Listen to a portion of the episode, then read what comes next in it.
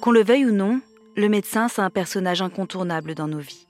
Il assiste aux naissances, aux décès, aux combats des malades durement touchés, et il entre même dans l'intimité des familles en soignant les petits rhumes et angines de chacun. Mais il arrive aussi qu'il soit confronté à un cas qui sort de l'ordinaire, un cas qu'il n'a jamais oublié.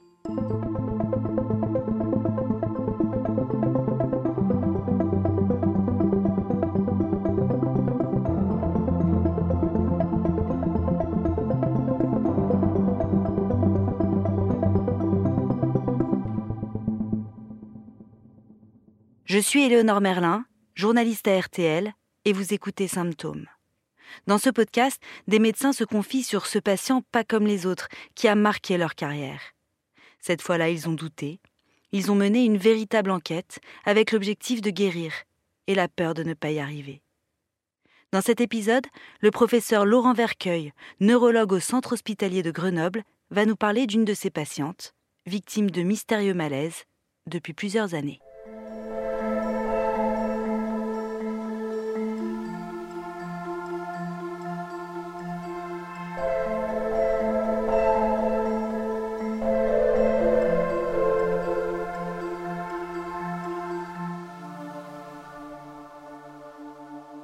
C'est une jeune femme euh, tout à fait euh, avenante, euh, mère de, jeunes enfants. C'était une consultation de recours.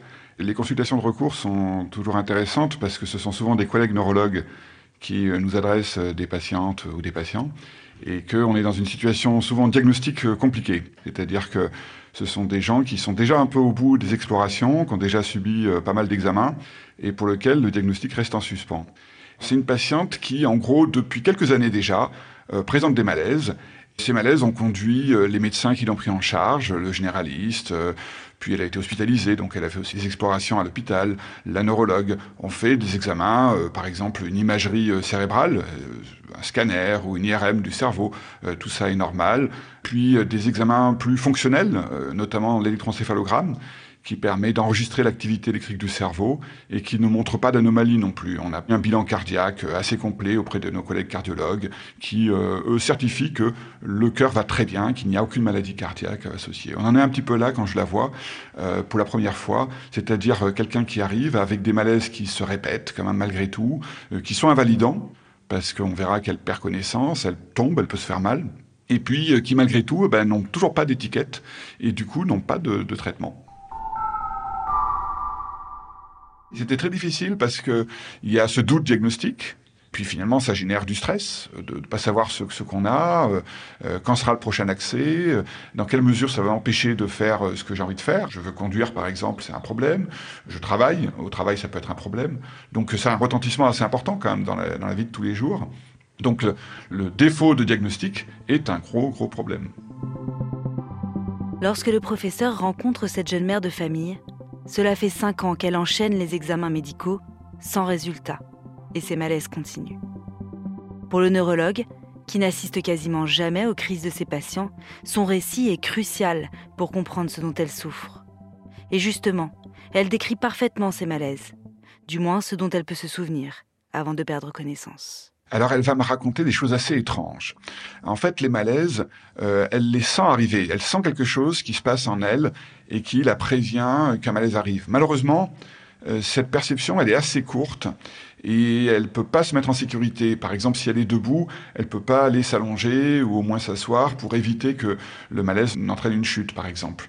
Mais il y a toute une partie où elle reste consciente et elle mémorise ces modifications qu'elle perçoit en elle, et ça, ça va constituer euh, une partie importante des informations que je vais récupérer.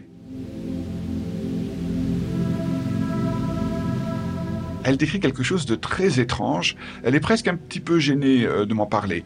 Euh, ça, c'est souvent le cas, en fait, euh, dans certaines crises. les gens perçoivent des choses tellement étonnantes qu'ils ont un petit peu peur qu'on les prenne pour des fous lorsqu'ils décrivent ce qu'ils ressentent. Elle, elle dit, voilà, j'ai une impression assez subite de ne plus être vraiment moi, mais d'être plutôt ma fille, qui a 4 ans, par exemple, ou alors d'être moi à l'âge qu'a aujourd'hui ma fille, donc d'être moi à l'âge de 4 ans.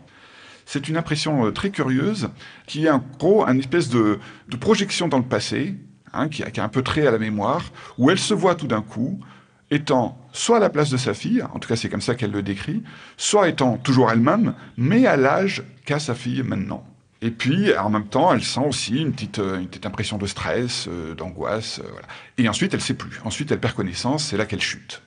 La deuxième partie des informations que je peux récupérer, elle, elle n'en sait rien, mais elle a, en gros, le récit qu'en fait son mari, c'est-à-dire que lorsqu'elle chute, elle est visiblement inconsciente, elle répond pas aux sollicitations, et puis elle va revenir à elle, pas très longtemps après, moins d'une minute, 30 secondes, une minute après, alors qu'on n'a pas décrit de mouvement, euh, par exemple, nous, on est très attentifs hein, à ce que les témoins vont décrire des convulsions, c'est-à-dire des secousses. On se méfie un petit peu de ça. En, l'occurrence, elle n'en avait pas, euh, ou alors de très légères. Et puis elle revenait à elle euh, assez rapidement, un peu fatiguée, mais assez rapidement consciente.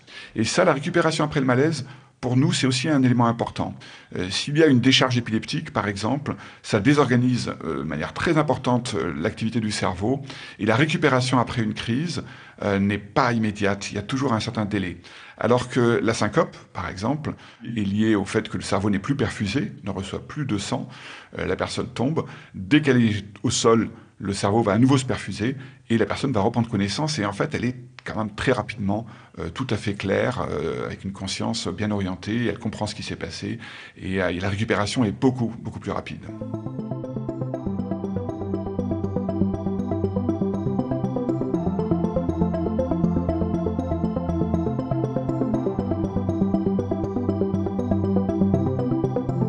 Alors là, c'est très déstabilisant. Il y a donc ces malaises qui reviennent, euh, donc qui sont assez brefs finalement, hein, qui reviennent avec des intervalles assez longs où il se passe rien, de plusieurs semaines, parfois plusieurs mois. Et puis, sur une journée ou deux jours, elle peut présenter comme ça 5, 6, 10 malaises qui ont ce caractère stéréotypé. C'est-à-dire qu'il se passe toujours un peu la même chose. Elle a cette sensation un peu étrange, elle perd connaissance, elle tombe, puis elle revient à elle, elle va bien. En fait, j'ai deux choses qui m'accrochent euh, de manière assez forte. La première, c'est que ce point de départ qu'elle me, décrit, euh, pour moi, ça résonne quand même fortement avec une crise d'épilepsie temporale, uniquement, et vraiment uniquement, à cause de ce qu'elle me décrit au démarrage. Cette impression euh, d'être elle-même à l'âge de sa fille, ou de se retrouver dans la tête de sa fille. C'est une impression qui, qui, a, qui a vraiment ce caractère très étrange des crises temporales, où, euh, en gros, si une décharge vient bousculer un petit peu les réseaux qui sont euh, en charge de euh, la mémoire, de la sensation de nouveauté, de l'impression, de l'expérience vécue, du temps qui défile, etc., on peut avoir ce genre de manifestation. Et le deuxième point qui m'embête, c'est que la chute, telle qu'elle l'a décrit aussi, ou telle que son mari l'a décrit, et la récupération rapide, ça va nettement plus vers une syncope. Or, si vous voulez, avant une syncope, on peut avoir des signes qu'on appelle pré-syncopaux, euh, qui sont plutôt des signes visuels. Hein. C'est un petit peu les mouches volantes, c'est l'impression de voile noir. Parfois, c'est la sensation un petit peu de faiblesse qui envahit tout le corps, de jambes qui se dérobent. On sent qu'on est, on est un petit peu fragile sur ses appuis. Euh, parfois, on a des impressions encore un peu plus euh, complexes. Euh, l'impression de vivre euh, quelque chose comme un tunnel, euh, des, choses qui se rapprochent un petit peu, vous savez, des, des expériences de mort imminente, hein, des sensations de, de, lumière au bout d'un tunnel ou des choses comme ça. Donc ça, ça peut faire partie un petit peu des, des signes présyncopaux. Donc je me demande des fois si ce qu'elle décrit, cette sensation un peu bizarre, ça pourrait pas être des signes présyncopaux, hein, le fait que le cerveau se met à mal fonctionner parce qu'il est plus bien irrigué et qu'ensuite ça, ça dégénère en syncope. Donc je j'arrive pas à être tranché au terme de la consultation et je lui propose de faire un examen qui est à nouveau un examen qu'elle a déjà eu, mais qu'on va essayer de refaire encore une fois, qui est un enregistrement de l'électroencéphalogramme, donc de l'activité électrique du cerveau, mais de manière un peu prolongée, avec notamment un recueil de sommeil, en me disant que si j'enregistre l'activité du cerveau au cours de la veille et du sommeil, je vais peut-être arriver à trouver des indices qu'il y a une épilepsie temporale euh, un peu cachée.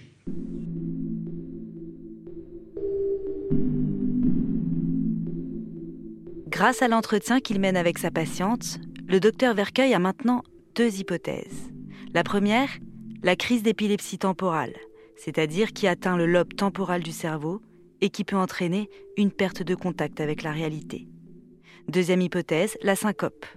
Mais pour le moment, impossible de trancher. Il organise donc pour sa patiente un nouvel électroencéphalogramme, que l'on appelle aussi EEG, plus long que ce qu'elle a déjà subi. Donc on programme cet examen, donc euh, l'électroencéphalogramme va nous permettre de recueillir en quelque sorte la signature de l'épilepsie, c'est-à-dire en enregistrant des pointes épileptiques sur un, électroencéphalogramme, on peut dire qu'à tel endroit dans le cerveau, il y a une petite population de neurones, une assemblée de neurones, qui de temps en temps déchargent de manière anormale, c'est-à-dire très synchrone et excessive.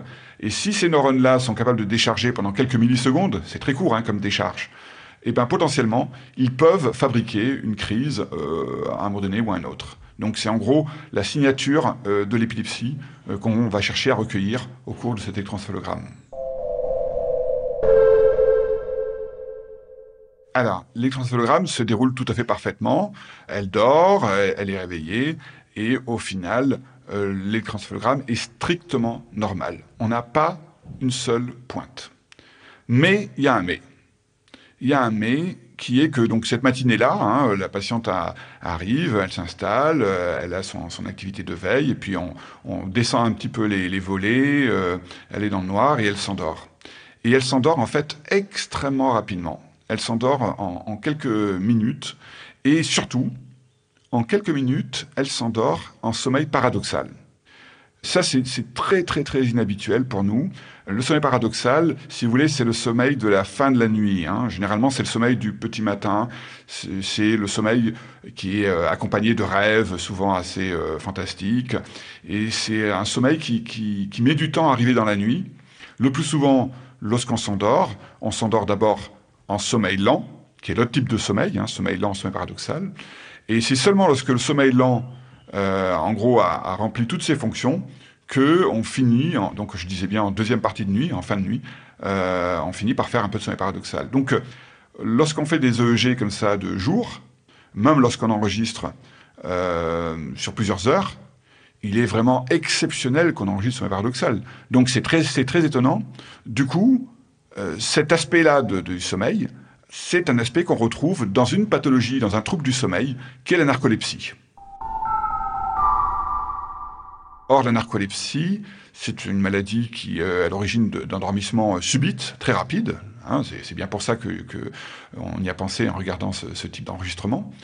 Et puis qu'il y a d'autres signes qui sont notamment euh, ce qu'on appelle les hallucinations hypnagogiques, c'est-à-dire des, des, hallucinations euh, souvent assez, assez fantastiques qui surviennent notamment lorsque on, on, s'endort, à l'endormissement ou au réveil. Et puis, la deuxième chose qui est assez caractéristique de la narcolepsie, c'est la cataplexie, c'est-à-dire la chute brutale de tonus. Cette chute brutale de tonus, ça fait tomber. Ça fait tomber. Du coup, on se retourne un petit peu vers l'histoire que nous a racontée euh, la patiente et on se dit, mais est-ce que ça, ce qu'elle a fait, ça pourrait pas être plutôt une cataplexie plutôt qu'une chute euh, d'allure syncopale? Et voilà qu'on doit reviser un petit peu toutes nos hypothèses.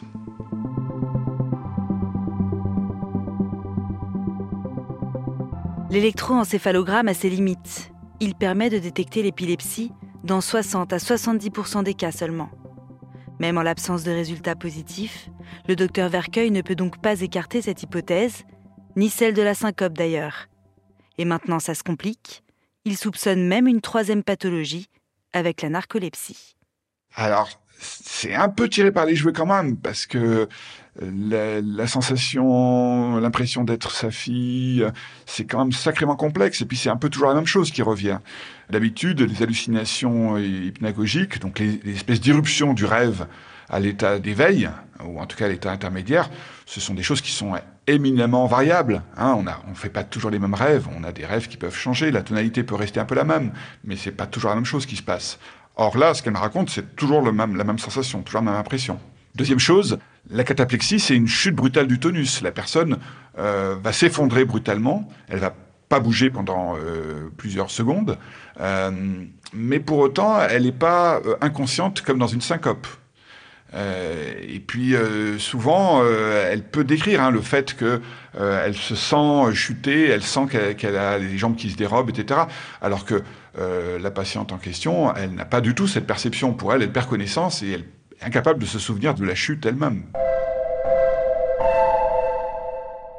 J'arrive pas à me satisfaire de ça. En même temps, j'ai toujours pas d'argument pour euh, une épilepsie. Et puis, je suis toujours embêté avec quelque chose qui, dans la chute, ressemble beaucoup à une syncope. Donc, me voilà avec une troisième hypothèse que je trouve un petit peu branlante, euh, mais que je suis obligé de considérer quand même, parce que c'est quand même étonnant, euh, euh, cet endormissement assez brutal. Là, on va essayer de, s'en sortir en utilisant une propriété que j'ai déjà évoquée des malaises de cette patiente, qui est le fait qu'elles arrivent en, série. C'est-à-dire que lorsqu'il y a un premier malaise qui arrive, eh bien, il y a de grandes chances que dans la journée, il y en ait plusieurs qui fassent suite. Cette propriété, nous permet d'essayer de programmer euh, des examens à la demande, c'est-à-dire à réaliser en cas de. Et typiquement, l'examen qu'on vient de faire, là, qui s'est révélé négatif, il s'est révélé négatif parce qu'il n'y a pas eu de malaise pendant l'exploration. Mais si on peut le déclencher, cet examen, euh, dans les suites immédiates d'un premier malaise, peut-être, peut-être, qu'on aura la chance qu'il y ait d'autres malaises qui se produisent pendant le décours de l'examen. Donc il faut qu'on arrive à déclencher un examen euh, prolongé, extrêmement difficile à programmer parce que ça bloque beaucoup de plages, euh, d'activités, etc., en fonction du besoin de la patiente. On a une procédure pour euh, faire ça, c'est-à-dire qu'on se met de côté, sous le coude, des dossiers où on sait que si la personne appelle, eh ben on se débrouille pour arriver à lancer cette procédure et cet examen prolongé et que donc il fallait qu'on arrive à s'organiser avec des collègues d'un autre hôpital pour arriver à déclencher cette procédure. Euh, et on s'est entendu avec les collègues pour que si elle se présente, elle puisse être prise sur le champ avec un, examen EEG euh, prolongé euh, sous vidéo. Le docteur Vercueil organise son plan d'attaque. Dès que sa patiente ressentira les débuts d'un malaise, elle et son conjoint sont prévenus. Ils sautent dans une voiture et rejoignent l'hôpital le plus proche de chez eux, qui se tient prêt à les accueillir. Et pour maximiser les chances d'avoir enfin des éléments sur ces malaises, le docteur va demander encore autre chose au conjoint de sa patiente. Ça, c'est aussi quelque chose qu'on utilise, euh, notamment dans, cette exploration des malaises, qui est ce qu'on appelle le home vidéo, la, vidéo maison. Hein. On profite du fait que euh, tout le monde maintenant a tout le monde ou presque, a un smartphone avec la possibilité de réaliser un, petit film. Or, euh, comme je vous l'ai dit, les malaises, le problème c'est que moi j'assiste jamais aux malaises en consultation. Euh, la plupart du temps, les seules informations que j'ai, c'est celles qui sont délivrées par le patient ou l'entourage à propos de ce qui s'est passé. Mais il est possible de demander aux gens de filmer ce qui se passe. Alors généralement, lorsqu'on filme, on, perd le démarrage du malaise, parce qu'il faut le, temps de réagir, de se dire, ah oui, le neurologue m'a demandé de, faire un film de ce qui se passe. Mais euh, grâce à ce dispositif, on, a de nombreux euh, films comme ça produits par les témoins, qui nous apporte beaucoup d'informations très précieuses hein, sur l'attitude, la posture, la réactivité, euh, les manifestations motrices. Donc tout ça est très très utile pour nous et euh, on bénéficie beaucoup de ce genre de, vidéos faites bricolées à la maison avec des cadrages qui sont pas très bons, avec des, une agitation autour, bien sûr toujours. Hein. Mais moi je dis souvent aux gens, écoutez, en faisant ça, vous rendez quand même beaucoup service à la personne. Et euh, mine de rien, c'est une façon, même si ça peut paraître un petit peu étonnant comme ça, de sortir un smartphone et de filmer un malaise, euh, en veillant à ce que effectivement le document ne soit destiné qu'aux médecins traitants hein, euh, et aux neurologues traitants. Euh, il ne s'agit pas de mettre ça sur YouTube, hein, mais voilà, c'est un document qui peut être un document médical. Et en tant que document médical, il est versé au dossier et il permet de, fournir des informations qui sont très très précieuses. Donc voilà, je sollicite le mari qui est, partant pour réaliser cette vidéo sur son smartphone de, des prochaines manifestations que sa femme présentera.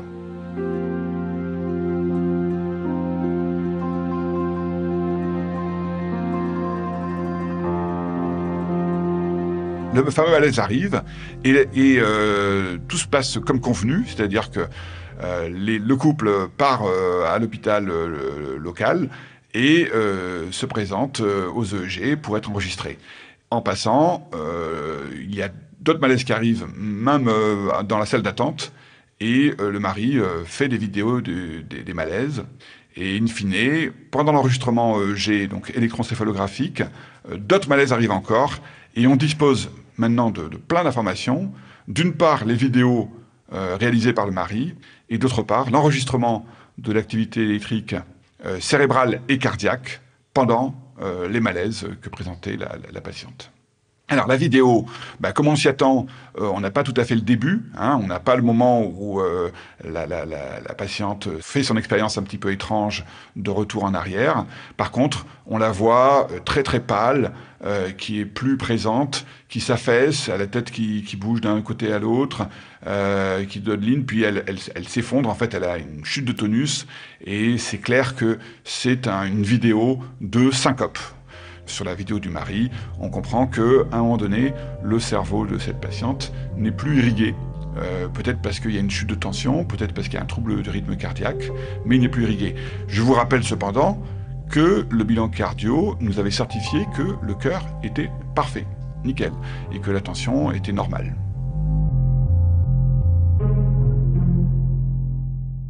Pour le moment, ça paraît évident aux yeux du docteur, sa patiente fait des syncopes mais lorsqu'il examine l'électroencéphalogramme en détail, le diagnostic paraît bien plus compliqué. Alors, ce qu'on voit tout d'abord, quand elle commence à sentir arriver son malaise et qu'elle fait son expérience un petit peu étrange, c'est qu'il y a une décharge épileptique dans la région temporale du côté droit. Donc on se dit, OK, ça, c'est une crise d'épilepsie temporale droite. Voilà, là c'est la partie tout début, c'est la partie euh, il m'arrive un truc étrange, j'ai tout d'un coup l'impression d'être replongé dans mon enfance, ou d'être ma fille, ou d'être moi-même à l'âge de ma fille. Et puis ensuite, il y a la deuxième partie de la crise, c'est-à-dire que la décharge se poursuit, euh, on voit qu'elle s'étend un petit peu, et lorsqu'on regarde encore les signaux, on se rend compte que le signal d'origine cardiaque, l'électrocardiogramme, donc les battements du cœur, ralentissent, ralentissent, puis s'arrêtent.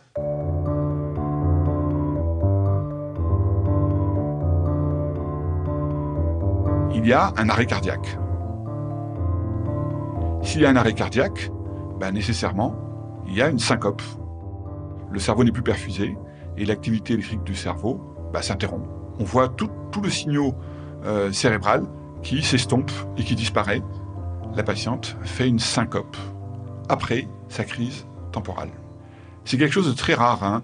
Euh, généralement, la plupart des crises, euh, notamment temporales, hein, se comprennent surtout ces sensations un petit peu étranges de déjà-vu, impression un petit peu d'angoisse, de stress, les sensations internes au niveau de l'estomac, euh, voilà, pendant quelques secondes, puis ça s'arrête là. Et puis voilà, ou alors si ça continue, il peut y avoir une perte de contact avec la réalité, mais pas du tout de ralentissement ou d'arrêt cardiaque.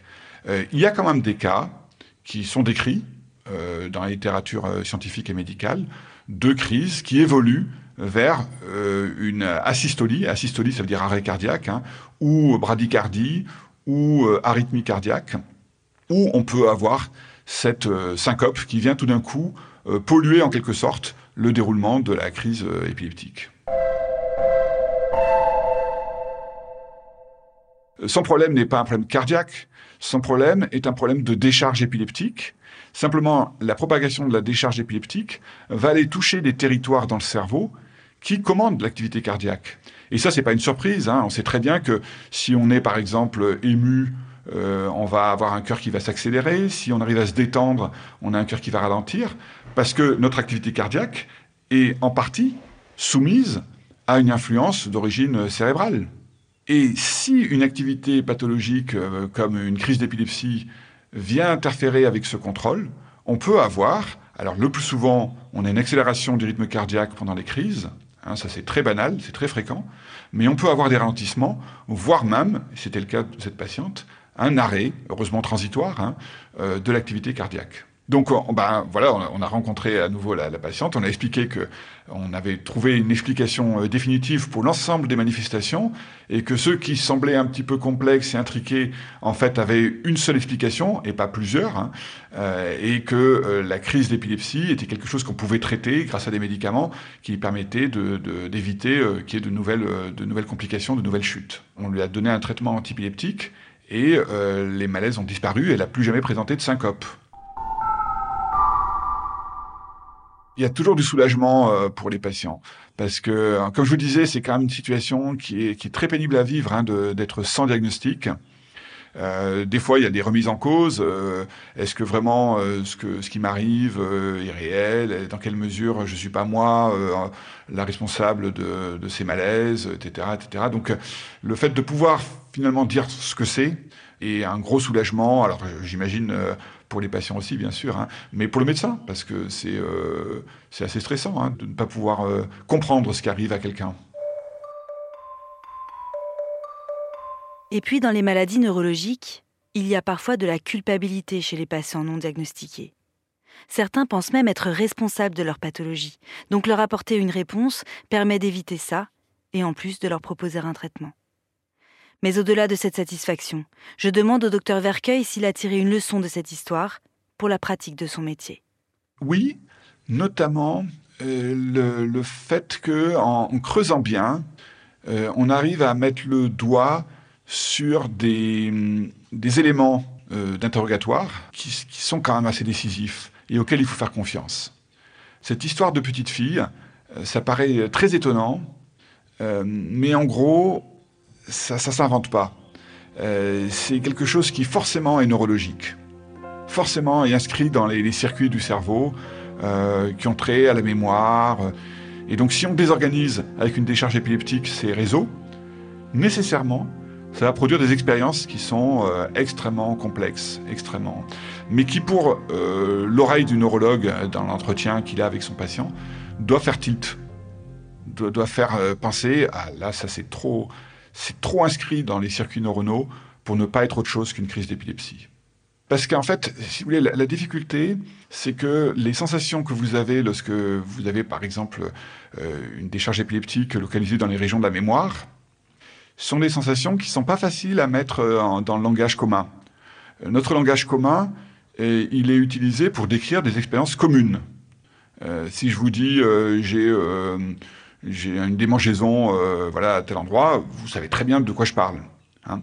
Le problème est que si vous avez une décharge dans un petit circuit neuronal dans votre cerveau, ça va produire une expérience consciente que vous êtes la seule à vivre et qui est pas qui est pas transposable. Vous pouvez pas transposer ça à quelqu'un d'autre parce que encore une fois, c'est pas normal, c'est pathologique. Euh, J'avais un patient qui me disait euh, pendant les crises, il avait l'impression que son bras gauche bougeait, alors qu'il bougeait pas, hein, son bras. C'était vraiment une sensation, une impression de mouvement euh, sur un bras qui, restait lui immobile. Et il disait ces mouvements qui sont réalisés, ce sont des mouvements qui sont anatomiquement impossibles, anatomiquement impossibles. C'est-à-dire que la, décharge dans son cerveau va produire une sensation que jamais personne sur Terre, constitué comme l'on est tous, avec nos, bras, nos segments, nos articulations, jamais personne n'a éprouvé. Bon, comment ça se met en mots, ça? Quel mot utiliser Donc très souvent, dans l'entretien, les, gens, les patients, sont, assez en peine hein, d'écrire exactement euh, ce qu'ils ressentent. Alors euh, nous, on essaye un petit peu de les aiguiller parce qu'on on a en gros l'expérience de ces récits, on essaie de les mettre sur la voie, est-ce que ça peut ressembler à ça? Mais parfois, ils sont un peu déçus de nos formulations parce que c'est pas tout à fait ça, docteur. C'est, quelque chose qui, est quand même très difficile à décrire parce qu'encore une fois, c'est quelque chose que jamais personne n'a eu, sauf les rares patients épileptiques qui ont eu des décharges dans ces régions-là. il y a beaucoup de progrès qui sont faits, il y a encore des recherches qui sont nécessaires, il y a, il y a, on, a, quand même 30% de nos patients qui, euh, malgré les traitements, continuent de faire des crises. Donc ça, c'est une population qui est quand même très très handicapée par l'épilepsie. Hein. Euh, et puis euh, sur les, voies de recherche, les deux choses qu'on qu continue à essayer de comprendre, c'est d'une part pourquoi est-ce qu'une crise arrive euh, à un moment donné, c'est-à-dire pas une heure avant ou dix jours après. Hein. Pourquoi c'est à ce moment-là que la crise arrive? Parce que si on arrive à, mieux connaître les déterminants de la survenue d'une crise à un moment donné, on aura des moyens pour mieux la prévenir ou éventuellement, au minimum, se protéger en cas de survenue imminente. La, grande difficulté des crises d'épilepsie, c'est leur caractère inopiné. Hein. si les gens savaient à quel moment ils feraient leur prochaine crise, leur vie serait quand même sacrément plus simple. Donc ça, c'est une première voie. Et la deuxième voie de recherche importante, c'est euh, les mécanismes de l'épileptogénèse, c'est-à-dire comment est-ce qu'un cerveau euh, devient épileptique. Qu'est-ce qui fait? Que dans un cerveau, un circuit euh, de neurones va devenir épileptique et par la suite provoquer des crises. Donc voilà, les deux choses qui sont vraiment très pointées, c'est pourquoi est-ce qu'une crise arrive Et pourquoi est-ce qu'un cerveau devient épileptique?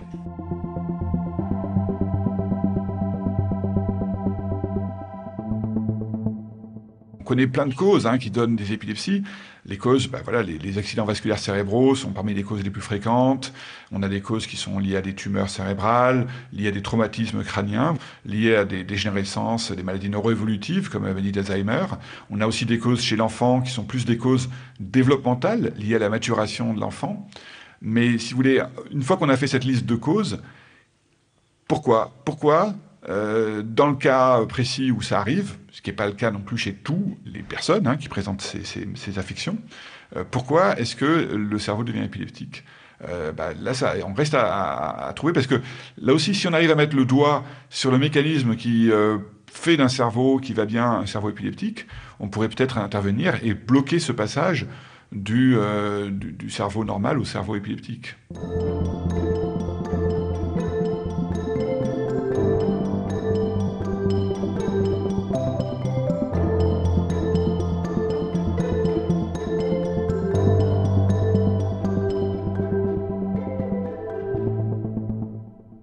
Les syndromes épileptiques constituent la troisième maladie neurologique la plus répandue, derrière les migraines et la démence. On estime aujourd'hui qu'en France, 600 000 personnes en souffrent, dont près de la moitié sont âgées de moins de 20 ans. Les défis sont nombreux. Un tiers des malades n'ont pas de traitement médicamenteux satisfaisant, et leur espérance de vie est légèrement inférieure que le reste de la population, principalement à cause du risque de décès accidentel pendant une de leurs crises. Merci à Serge Peyot pour son aide précieuse à la réalisation de cette interview. Vous pouvez retrouver cet épisode ainsi que les précédents sur l'application RTL, sur rtl.fr, ainsi que sur les principales plateformes de podcast.